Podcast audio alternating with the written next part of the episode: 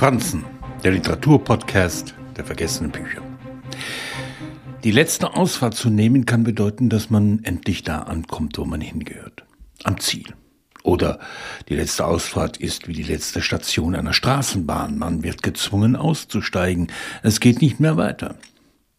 Hubert Selbys Roman Letzte Ausfahrt Brooklyn ist disparat, brutal, ungeschminkt, spielt in den 1950er Jahren in Brooklyn.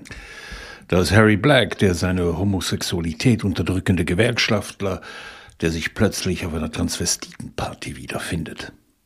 Da ist Georgette, die Königin der Transvestiten, die nach der Party im Drogenrausch den Tod findet.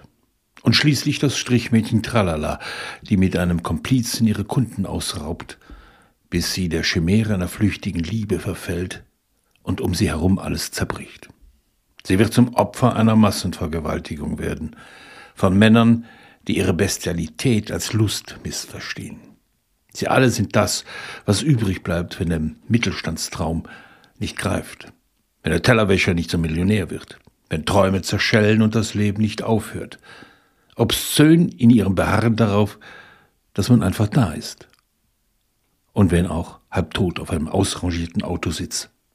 Tralala wird einen Jungen aus der Nachbarschaft trösten, der sich in sie verliebt hat und sie findet. Alles halb so schlimm. Hubert Solbys Roman fordert einen heraus, ist eine Zumutung für jeden Moralisten. Der Autor litt an Tuberkulose.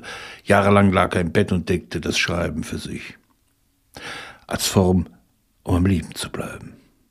Über letzte Ausfahrt Brooklyn sagte er einmal, es ist kein Buch, welches jemand empfiehlt. Ich tu's trotzdem.